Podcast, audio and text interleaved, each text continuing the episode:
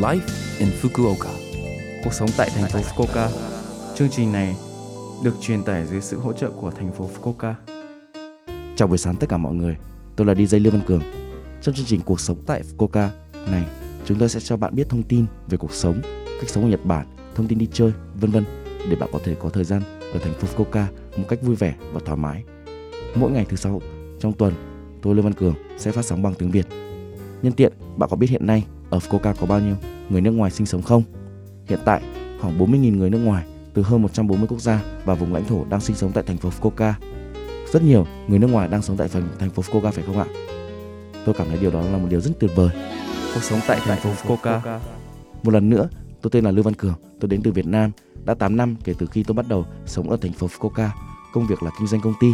Địa điểm và món ăn yêu thích của tôi ở thành phố Fukuoka là quán mì Ichidan. Đầu lần đầu tiên sống ở thành phố Fukuoka, tôi đã rất ngạc nhiên về thành phố này vì nó rất dễ sống, mọi người đều rất dễ mến, có rất nhiều lễ hội được tổ chức. Mục tiêu trong tương lai là phát triển công ty lớn mạnh hơn nữa và sẽ tổ chức được nhiều chương trình cho người Việt Nam tại Fukuoka. Cuộc sống tại thành phố Fukuoka. Ở thành phố Fukuoka, về việc tiêm vaccine coronavirus mới, chúng tôi đang làm việc để đảm bảo rằng tất cả những người muốn tiêm vaccine cảm giác yên tâm. Dành cho công dân Fukuoka từ 18 tuổi trở lên đã được tiêm chủng ngừa hai lần. Chúng tôi đang gửi phiếu tiêm chủng cho lần tiêm chủng thứ ba qua đường bưu điện thành từ thành phố Fukuoka. Nếu bạn không nhận được phiếu tiêm chủng trong vòng 6 tháng sau khi hoàn thành lần tiêm chủng thứ hai, vui lòng gọi đến trung tâm của gọi. Về việc tiêm chủng cho trẻ em từ 5 đến 11 tuổi cũng đã bắt đầu. Phiếu tiêm chủng được gửi qua bưu điện theo thứ tự độ tuổi từ 11 độ tuổi trở lên. Khi nhận được phiếu tiêm chủng, bạn có thể đặt trước tại điểm đặt trước hoặc tổng đài tiêm chủng. Vui lòng đợi cho đến khi phiếu tiêm chủng được chuyển đến. Số điện thoại tổng đài tư vấn và đặt lịch tiêm phòng tại thành phố Fukuoka.